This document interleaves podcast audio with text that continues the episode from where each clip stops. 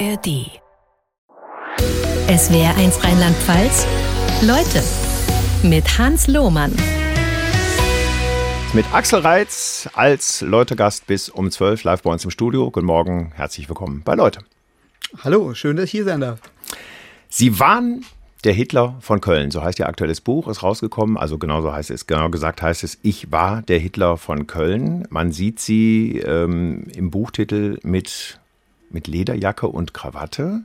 Ist das eher das Aussehen von dieser Zeit oder ist das sozusagen heute Ihr, Ihr, Ihr optisches Erkennungsmerkmal? Nein, das war tatsächlich mein damaliges optisches Erkennungsmerkmal. Also als Hitler-Karikatur bin ich durch die Gegend gelaufen und da passte der schwarze Ledermantel ganz gut dazu. Und das Buch erzählt ja meine Geschichte von Anfang bis zum Hier und Jetzt. Und wenn man mhm. das Buch nachher auf dem Rücken dreht, da bin ich dann auch im knallbunten Anzug in meiner jetzigen Form und meinem jetzigen Aussehen zu sehen, damit die Leute auch optisch von vorn bis hinten diese Verwandlung, die ich durchgemacht habe, visualisieren können. Heute auch sehr bunt, mit buntem Hemd, mit blauer Brille, die aber eher medizinische Gründe hat, wegen des hellen Studiolichts.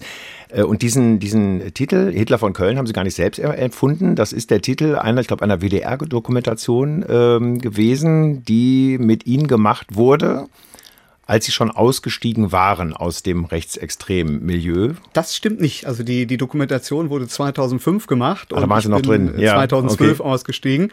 Und äh, das war damals im WDR die Reportage Nebenan der braune Sumpf hieß die, ist auf mhm. YouTube auch noch zu sehen. Und äh, weil es halt ein griffiger Titel war und ich halt auch mit Seitenscheitel, Braunhemd, Lederjacke rumlief wie so eine Hitler-Karikatur, war es dann griffig zu sagen, Axel Reitz, der Hitler von Köln. Und das hat mich seitdem dann auch verfolgt. Und dieser Titel hat ihn, wenn man es jetzt so sagt, formulieren darf, damals in der noch rechtsextremen Zeit ja, gefallen, zugesagt, Nein, stolz gemacht? tatsächlich nicht. Nicht äh, aus den Gründen über jetzt vielleicht mein Markt, dass ich da den Vergleich mit Hitler gescheut hätte, sondern Hitler war für mich als Neonazi der Führer, der war unantastbar und ich hätte es dann als Frevel und Sakrileg betrachtet, wenn ich mich mit ihm auf eine Stufe gestellt hätte und habe deswegen gesagt, naja, komm, jetzt haben wir hier den Hitler von Köln, äh, das ist ja albern. Also ich war nicht glücklich über diesen Titel, aber aus den falschen Gründen. Ja. Hm.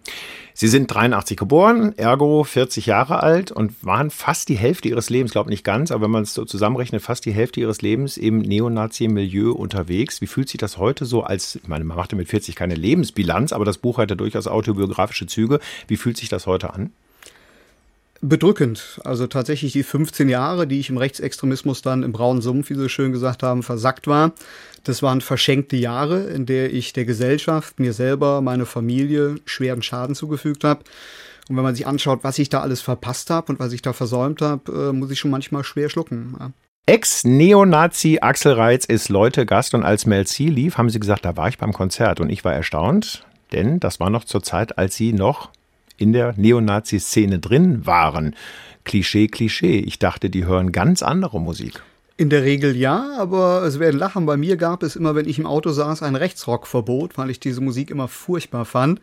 Und ich wollte auch nie als Neonazi so komisch das jetzt klingen mag, ein Lebensreformer sein. Mir war egal, was Leute für Musik gehört haben, was für eine Frisur die hatten, was für Klamotten die getragen haben. Für mich war einfach nur wichtig, die setzen sich für dieselben Ziele ein. Und äh, da habe ich mir immer die Freiheit rausgenommen, das zu hören, was mir gefiel. Das hätte auch eine ganz äh, eher im linken Spektrum verortete Band wie die Punkband Slime sein können mhm. oder die Sex Pistols. Tatsächlich. Aber Sie haben sich nicht getraut, jetzt vor Ihren Gesinnungsgenossen zuzugeben, dass Sie auf einem Melanie C-Konzert waren, oder? Aber absolut. Doch. Aber absolut. Also tatsächlich wurde auch bei mir äh, Michael Jackson We Are the World, We Are the Children im Auto gehört äh, und dafür kein Lanzer. Also das war schon äh, meine Position, die ich da vertreten habe und die ich auch nach außen geführt habe. Also genauso wie ich gerne innerhalb der Gesellschaft als Neonazi provozierte und Grenzen auslotete, habe ich das auch in meiner Zeit als Neonazi innerhalb der Szene getan.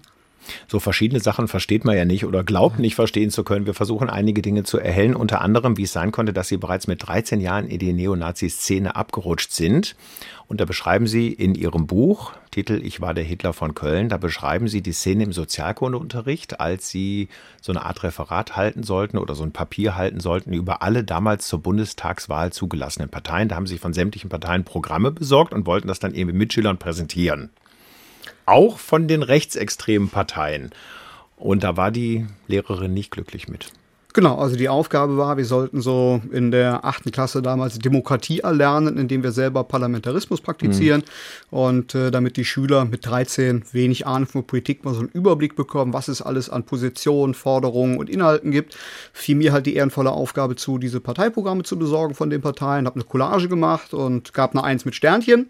Aber die rechten Parteien sollten halt nicht gezeigt werden. Meine Lehrerin sagte halt lapidar, denen geben wir keine Plattform. Und ich fragte dann ganz verwundert, wieso? Die Adresse habe ich vom Bundeswahlleiter, die dürfen gewählt werden, wieso nicht? Und dann fuhr sie mir über Mund und sagte, das diskutiere ich mit dir nicht, zerriss die Programme und ließ mich da stehen. Würden Sie sagen, ohne dieses Eingreifen der Lehrerin wäre Ihre Neonazi-Karriere nicht so verlaufen, wie sie verlaufen ist?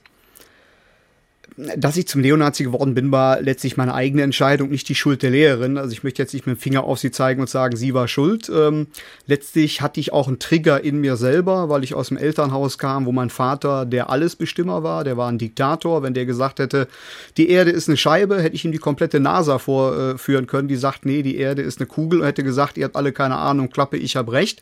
Das hat was mit mir als Jugendlicher gemacht. Deswegen war ich hypersensibel, wenn mir jemand über, über den Mund fuhr und mir das Gefühl gab, er bestimmt über mich und nimmt mich nicht ernst und geht auf meinen äh, Einspruch nicht ein. Das hat die Lehrerin da gemacht. Dass sie jetzt mit den rechten Parteien zu tun hatte, war reiner Zufall. Es hätte auch genauso gut im mhm. Religionsunterricht der Islam sein können und ich wäre zum Salafisten geworden. Also es war mhm. tatsächlich reiner Zufall. Ne? Als Sie ausstiegen aus der Neonazi-Szene, hatten Sie Unterstützung durch einen Pfarrer mit Fachgebiet Weltanschauungsfragen, Andrew Schäfer, der auch ein Nachwort in Ihrem Buch geschrieben hat, der attestiert Ihnen, ein Sturkopf zu sein. Das ist, glaube ich, auch eine wesentliche Voraussetzung Ihrer Geschichte. Das stimmt tatsächlich. Das ist eine, äh, ja, kann eine Qualität sein für die richtigen Sachen, kann aber auch sehr, sehr fatal sich auswirken für die falschen Angelegenheiten. Und ich habe sie leider halt in meiner Jugend für die falschen Dinge eingesetzt, diese Starrsinnigkeit. Ja. Das Reinrutschen, wir haben es gerade angedeutet, war Startpunkt mit 13 Jahren, ähm, wo sie sich für eine Schulaufgabe für alle politischen Parteien quasi interessieren mussten, von denen sich die Parteiprogramme und so besorgt haben. Ähm, und als sie dann bei den, bei den rechtsextremistischen äh, Parteien hängen blieben, also ich meine, es gab ja mehrere an der Zeit. Ich glaube, erste Wahl war für sie die NPD. Warum gerade die? Sie hat als einzige reagiert. Ja, ich meine, für mich war dann erstmal ein riesen Fragezeichen über den Kopf, warum meine Lehrerin, mit der ich eigentlich immer gut klarkam mhm. und äh, mich gut verstand, ja, mir plötzlich so über den Mund fuhr und diese Programme zerriss. Und äh, dann fragte ich zu Hause meinen alten Herrn, der sagte auch nur, ach, das sind alles Quatschparteien, äh, interessiere dich mal lieber für die CDU. Und äh, das hat ja meine Frage nicht beantwortet, warum diese Parteien jetzt so besonders zensiert werden mussten. Also habe ich diese Parteien selber wieder angeschrieben. Die DVU reagierte nicht, die Republikaner reagierten nicht. Das waren zur damaligen Zeit auch eine Briefkastenpartei, muss man dazu sagen. Aber die NPD reagierte. Die hatte damals noch Strukturen. Und äh, da wurde ich dann eingeladen auf einen Abend der NPD in Köln. Gab es irgendwann mal so in diesen ganz jungen Zeiten, Sie sind ja aus einem ja, konservativen, normalen Elternhaus, wenn man das so sagen darf. Sie können auch gerne widersprechen, aber so habe ich es zumindest verstanden. Ja. Ähm, äh, kam Ihnen da nie irgendwie so mal die Hintergedanken, dass ich bin jetzt komplett als 13-Jähriger auf der falschen Fährte? Ich wünschte, es wäre so gewesen, aber tatsächlich ähm, hat die NPD mir einen roten Teppich ausgerollt und mir genau das gegeben, was ich in meinem Elternhaus und auch sonst in der Gesellschaft vermisst habe. Nämlich dieses Umgehen mit mir auf Augenhöhe, dieses auf die Schulter klopfen, dieses Ernstnehmen, dieses Auseinandersetzen mit mir. Und das war erstmal auf der ganz menschlichen, persönlichen Ebene für mich ein tolles Gefühl, was diese Leute mir gegeben haben. Und dann kam sukzessive natürlich dann die Ideologie hinterher, weil man ja dann dachte, anständige Leute, die gehen mit dir vernünftig um. Jetzt erzählen die dir ein bisschen was von der Welt und das ähm, hat auch unterfüttert, was ich persönlich an Wut und an Unverständnis in mir getragen habe, was ich damals noch gar nicht so richtig greifen konnte, aber die haben halt eine Erklärung geliefert und die habe ich dann dankbar angenommen. Und ich Warum dachte, haben Sie das eher geglaubt als das, was Sie im Geschichtsunterricht gelernt haben über entsprechende rechtsextreme Vorbilder und was beispielsweise im Dritten Reich alles da gelaufen ist? Ähm, ich hatte nachher einen Tunnelblick. Ja, also ich war vorher auch davon überzeugt, die Nazis sind die Bösen. Heute weiß ich das natürlich auch, aber mein damaliges Ich war halt erschüttert in seinen Grundfesten, weil mir ja nicht gesagt wurde, okay, deine Lehrerin hat jetzt hier einen Fehler gemacht. Die ist ein Lehrer von, von äh, Hunderttausenden. Ja, es gibt auch Lehrer, die hätten vielleicht die linken Parteien weggeworfen. Das wäre eine vernünftige Ansage gewesen. Aber die NPD erzählte mir, das hat Methode, was du da erlebt hast. Das passiert alltäglich und das passiert nicht einfach so, sondern weil Deutschland auf Lügen aufgebaut ist, weil wir an diesen Lügen rütteln und weil wir da eine bessere Welt im Sinn haben und die Mächtigen, die alle Kriege und alle Umweltzerstörung, alles Übel auf der Welt verantworten, wollen uns durch diese Zensur, durch diese Unterdrückung daran hindern, dass wir die Dinge richtig stellen und besser machen können. Später haben sie sich noch anderen extremistischeren Gruppen ja. angeschlossen. Da waren die NPD nicht radikal genug. Ich meine, da hätte auch so ein Punkt sein können, wo sie sagen, eigentlich ist das falsch, was ich da mache. Also wenn mir jetzt der Laden, dem ich erst hinterhergerannt bin, dann nicht mehr radikal genug ist, äh, so einen Klickpunkt gab es auch da nicht das war ja ein freier Fall. Ja, die, die NPD war ja auch jemand, der als Durchlauferhitzer fungierte zur damaligen Zeit. Also die NPD im Jahre 1996 war noch nicht die NPD, wie wir sie heute kennen. Heute ist es eine knallharte Neonazi-Gruppierung. Damals war es eher noch so ein Club von deutschnationalen Onkels, die von einem besseren Deutschland, was es in ihrer Fantasie nur gab, äh, geträumt haben die haben zwar gefordert und kritisiert, aber sie haben nichts gemacht. Die wollten lieber im Hinterzimmer sitzen bleiben und ich war ein junger Mensch und ich sagte, diese Ungerechtigkeit, ja, dieses Schiefverhältnis, wir müssen doch rausgehen und die Menschen aufklären. Und das wollten die nicht, da hatten die keine Lust drauf. Und so habe ich mich natürlich dann weiter radikalisiert, weil ich dann sagte, okay, dann löst ihr die Probleme nicht, dann seid ihr Teil des Problems in meinen Augen. Sie waren sogar mal zwei Jahre im Knast. Was stand alles im Urteil? Ich glaube, Volksverhetzung, was noch? Also ich habe als Jugendlicher schon angefangen, dann äh, ja immer wieder Bewährungsstrafen dann zu sammeln und äh, das war dann letztlich ein Jahr. Dann bin ich 2005 verurteilt worden wegen einer antisemitischen Hetzrede nach Erwachsenenstrafrecht. Dafür gab es dann 21 Monate. Das war dann eine Gesamtstrafe von 33 Monaten, die ich mhm. dann zu zwei Dritteln abgesessen habe. Hat die Haftzeit irgendwas an Ihrer Gesinnung geändert schon? Im, Im, Gegenteil, die Haftzeit hat mich nur noch mehr bestärkt, weil dadurch fühlte ich mich wichtig und dachte mir, guck mal, die sperren mich jetzt ein, weil ich die vermeintliche Wahrheit gefunden habe und diese auch verbreiten möchte. Das war tatsächlich dann so ein Spiel, dass alles, was an Gegenaktivitäten dann kam, ob das Demonstrationen waren, ob das Outing-Aktionen waren, ob das Polizeimaßnahmen waren, hat mich alles nur in diesem kruden Weltbild bestärkt und mir ja ein, eine Bedeutung verliehen, die ich gar nicht hatte, aber in meiner Wahrnehmung halt. Apropos Polizeimaßnahmen, ich war etwas erstaunt, in Ihrem Buch zu lesen, dass Sie mehrfach irgendwie ja so äh, mit der Polizei aneinander geraten sind, dass man sagen kann, also die Polizei hat Sie nach Ihren Angaben jetzt nicht unbedingt immer rechtsstaatlich behandelt, so wie man das normalerweise äh, glauben könnte, sondern es sind auch ein paar Dinge unerfreulicher Art passiert, was mich deshalb erstaunt, weil man normalerweise dem Klischee nach öfter mal hört, dass die, äh, die, die Polizei Rechtsextreme eher schont, alles in Anführungsstrichen gesagt, und bei Linksextremen eher, sagen wir mal, ein bisschen genauer hinschaut und im Zweifel auch mal ähm, da über das Ziel hinaus äh, schlägt. War bei Ihnen komplett anders. Also muss sagen, die Polizei hat in der großen und ganzen Masse ihre Arbeit anständig und auch rechtstreu getan. Es gab dann auch ein paar faule Äpfel darunter, die einen dann schon mal härter angepackt hat und sich da auch nicht ganz äh, gesetzestreu verhalten hat, aber das war tatsächlich die Minorität. Und es ist sehr lustig, weil ähm, so wie die Linksextremen sagen halt, ach, die Polizei, alles Faschisten, die schützen die Nazis, die greifen gegen rechts nicht durch ähm, haben wir es genau andersrum gesehen und haben gesagt, von wegen, oh, uns verfolgen sie, die Knüppelgarde des Systems und die Linken dürfen demonstrieren, die dürfen überall mhm. auftauchen, die dürfen Steine schmeißen, es wird keiner von denen festgenommen. Ähm, man kann es keiner Seite recht machen und ich denke, alles ist Skala. Tatsächlich macht die Polizei einen guten Job und ich möchte auch nicht an deren Stelle sein, ja, auf so Demonstrationen dann von beiden Seiten angegangen. Das ist so der Klassiker. Da demonstrieren werden, ne? irgendwie Ex-Neo, äh, nicht Ex, da demonstrieren Neonazis ja. und dann die Gegendemonstration gerne auch mal mit linksextremen Demonstranten. Sie haben die erste große Demo 1999 organisiert, da waren sie 16. Und äh, da gab es auch schon dieses, im Grunde dieses klassische Spannungsfeld, oder? Ja, ja, na klar, aber das letztlich wollten wir das ja auch. Wir wollten ja Aufmerksamkeit, wir wollten ja die Medien instrumentalisieren und für uns gab es nichts Schlimmeres, als wenn sich keiner für uns interessiert hätte. Wenn wir da mit 200, 300 Leuten durch drei Straßen gelaufen wären und keiner hätte davon Notiz genommen, das hätten wir ziemlich kacke gefunden. 200, 300 ist ja schon viel. Das sind ja manchmal heute nur so 20, 25 ja, ja. Äh, Persönchen, wenn man mal so sagen darf. Also im Grunde am besten wäre, lass sie ruhig ziehen, keiner merkt es, keiner regt sich drüber auf, Probleme erledigt sich von selbst? Fragezeichen? Ähm, Jein, also man sollte diese Szene nicht mächtiger und bedeutsamer machen, als sie ist, weil im Grunde genommen sind es arme Würste, die zum Glück völlig isoliert sind, wenn wir die Gesamtgesellschaft betrachten. Es wäre aber auch fatal, ähm, sie einfach gewähren zu lassen. Also stattdessen sollte man tatsächlich einfach zivilgesellschaftlich Gegenveranstaltungen organisieren, die aber nicht nur ein bloßes von wegen Nazis raus, wir sind dagegen, sondern die demokratischen Werte hochhält und den Leuten klar macht, in eurem System werdet ihr doch selber alle schon längst im Lager gelandet mit eurem Menschenbild. Wir treten für ein besseres Ein. Wir haben tatsächlich hier Ansprüche, von denen selbst ihr als Feind der Demokratie partizipieren könnt. Wir sind deswegen stärker und besser als ihr. Zu Gast ist Axel Reis, der jahrelang als Neonazi unterwegs war in Köln und Umgebung und der jetzt seit Jahren sozusagen das Gegenteil macht, nämlich gegen Rechtsextremismus kämpft in allen möglichen Arten und Weisen, als Buchautor, auch in YouTube-Filmen und als Vortragender.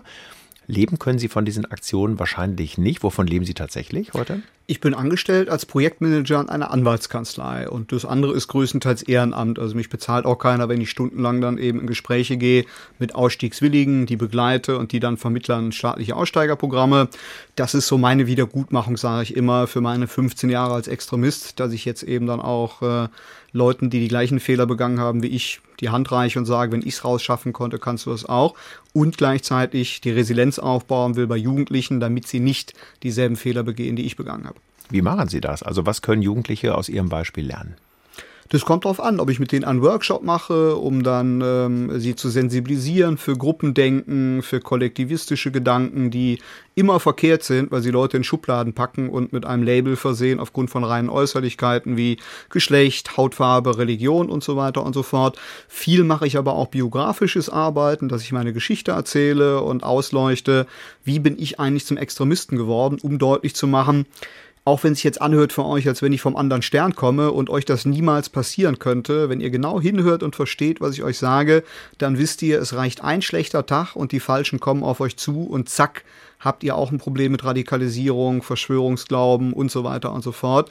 Da ist leider niemand vorgefeit und dafür bin ich da, um zu zeigen, ich weiß, wie das funktioniert, ich weiß, was man dagegen tun kann hört mir bitte zu, liebe Leute, und mhm. kauft mein Buch. Wenn ne? Sie beispielsweise vor einer Schulklasse stehen und da so einen Vortrag halten, Ihre Geschichte erzählen. Ich meine, im klischeehaft einfachsten Fall gucken die mit großen Augen zu und sagen, oh ja, recht hat er, machen wir nicht, da lassen wir schön die Finger von. So einfach geht es leider nicht immer. Was kommt da an Gegenwind? Das kommt drauf an. Es gibt ja auch, äh, je nachdem, was für Schulen man auftritt, es sind ja auch viele Schulen mit Perspektiven dabei. Das ist ja der Euphemismus für Brennpunktschulen. Da hat man schon ein Problem, auch mit religiösem Fundamentalismus und Extremismus. Da gibt es dann auch links- und rechtsextreme Tendenzen bei Schülern, die einfach da mal ihren Wut und ihren Frust ausleben wollen mit politischen Parolen gegen das System, gegen den Staat, gegen die Cops und gegen die Gesellschaft. Und äh, das ist ein Stück weit bei Jugendlichen auch normal. Aber wenn ich dann aus meinem persönlichen Erleben aufzeigen kann, was das an Schmerz, an Schaden und äh, negativen Emotionen verursacht, was das auch den Menschen um einen herum wehtut und, und Schaden zufügt, dann kommen viele schon ans Nachdenken, weil das eben nicht eine coole Geschichte ist, oh, da ist einer, der hat Demo gemacht und der, wow, hat sich mit den Cops angelegt, sondern da steht ja eine Geschichte hinter, die mein Leben kaputt gemacht hat in 15 Jahren, ja, die sehr viel Schaden angerichtet hat. Und das verstehen dann viele und sehen plötzlich auch das andere Bild und nicht nur das, was sie vermeintlich irgendwo, oh, coole Erlebniswelt wahrnehmen können. Ne?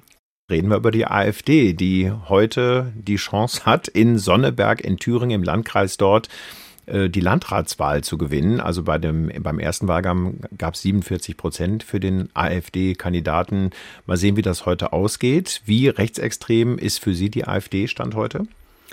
Mittlerweile ist die AfD eine rechtsextreme Partei mit rechtsdemokratischer Minderheit, äh, um da einen äh, sehr, sehr klugen Mann zu zitieren, der für Endstation Rechts schreibt, der Armin Fahrt Haugbar, seit Jahrzehnten Extremismusforscher, und der hat schön dargelegt, wie sich diese zuerst rechtsdemokratische Partei mit rechtsextremer Minderheit heute ins genaue Gegenteil verwandelt hat.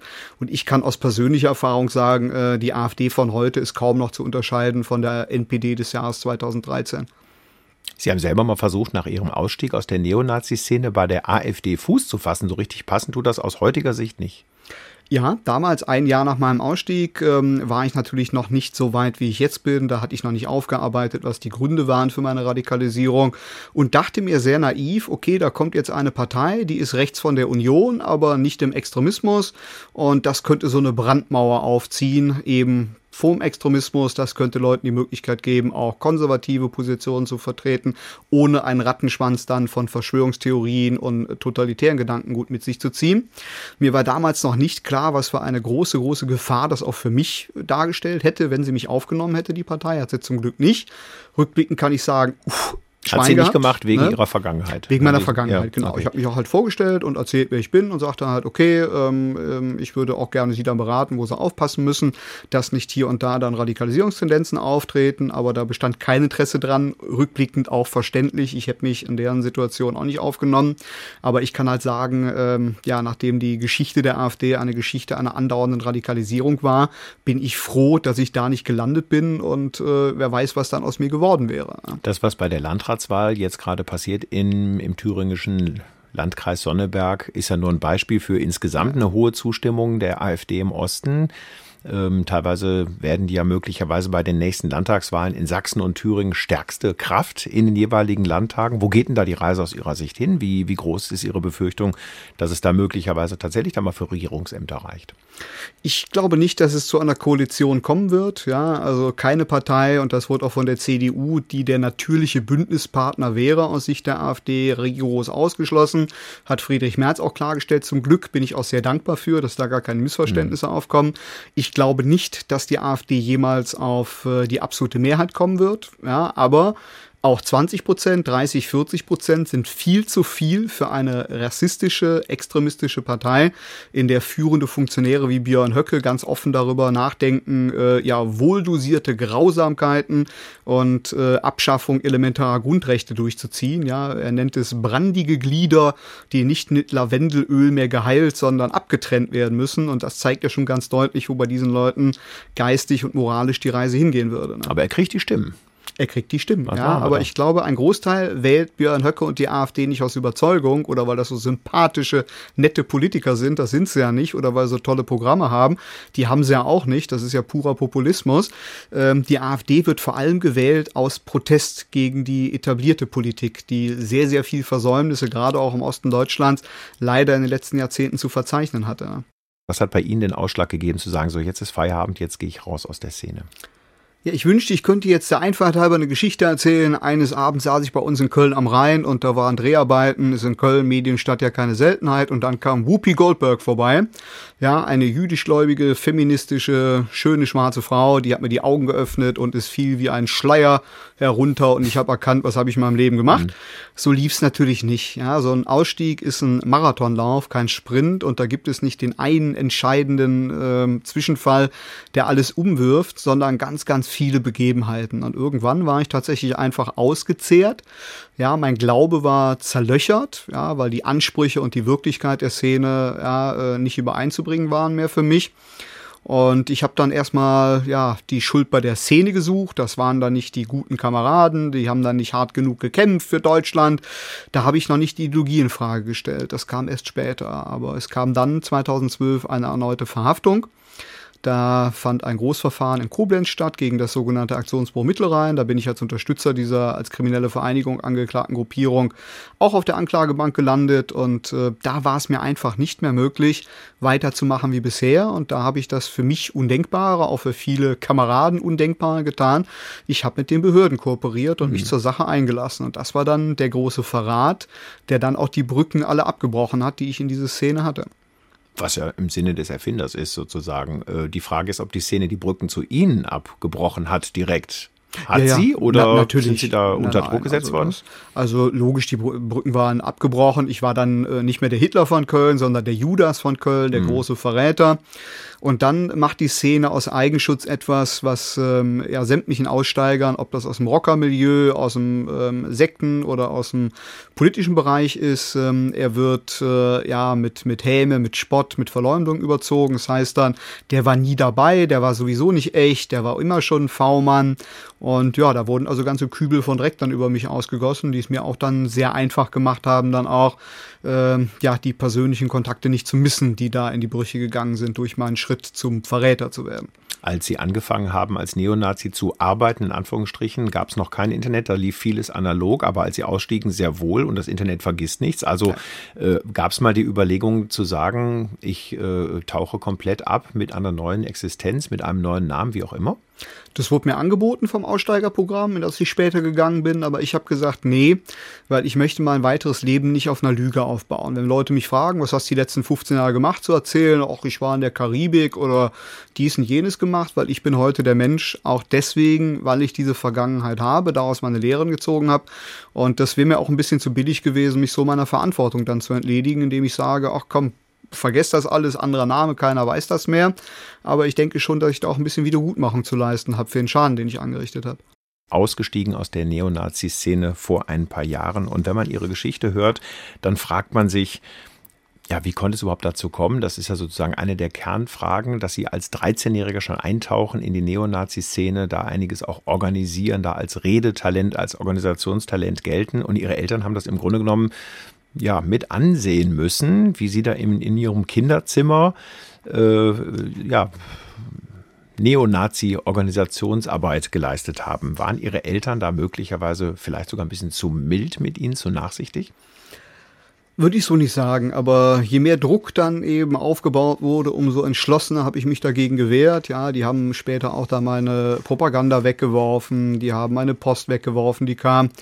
Dann habe ich es mir halt ans Postfach ähm, Postlagern schicken lassen, ja, und bin dann äh, jeden Tag vier Kilometer ins nächste Dorf gelaufen, weil da die Poststation war, wo mein Propaganda mhm. ankam.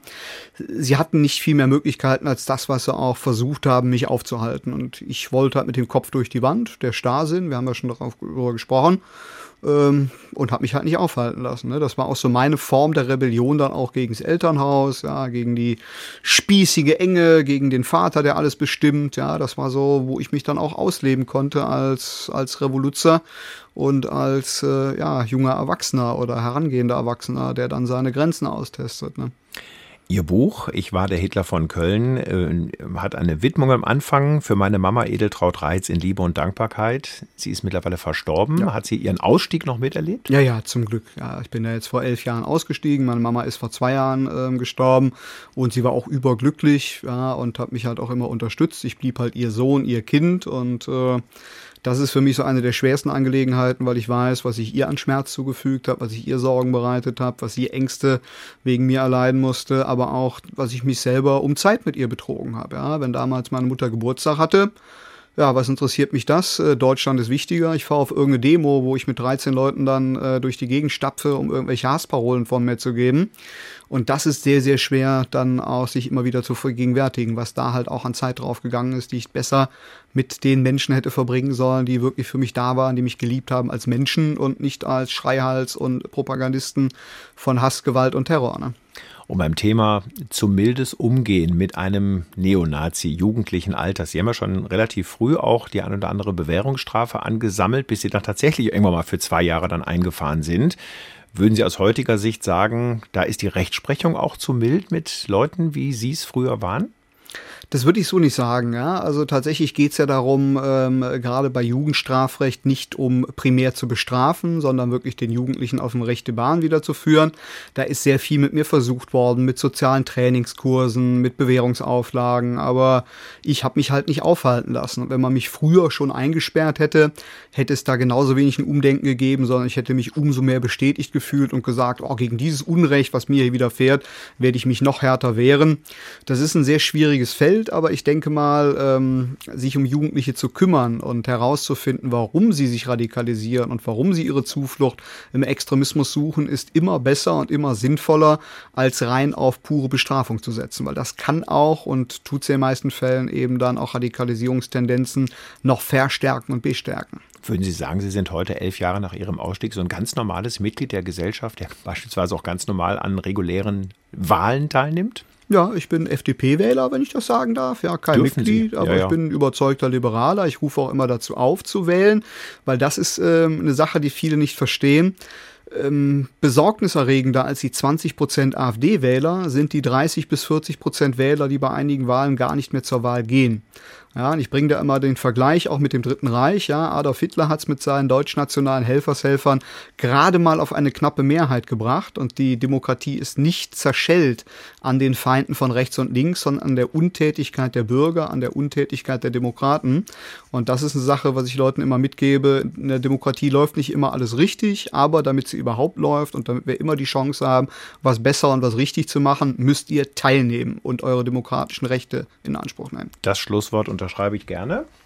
Axel Reitz, Ex-Neonazi, Leutegast bei SWR1 Rheinland-Pfalz. Zum Schluss ein kleines Geschenk von mir für Sie. Sie oh. sind ja als 83 Geborener und dann also in den 90ern in den Neonazi ähm, Sumpf abgetauchter Mensch, haben sie ja die 90er Jahre im Grunde genommen verpasst, mit allem, was dazu gehört. An Kultur, an Freiheit, an Musik, an was auch immer. Jens Balzer hat dazu ein sehr interessantes Buch geschrieben, No Limit, die 90er. Da können Sie es oh, zumindest mal virtuell vielen, ein bisschen vielen lieben Dank. nacherleben. Jetzt fühle ich mich ein bisschen schlecht, weil ich gar nichts für Sie habe. Deswegen die Frage, haben Sie mein Buch schon? Ansonsten schicke ich Ihnen das nämlich nochmal zu. Jetzt dann, habe ich schon und auch gelesen. Wenn das nächste rauskommt, kriegen Sie das von mir direkt mit Widmung.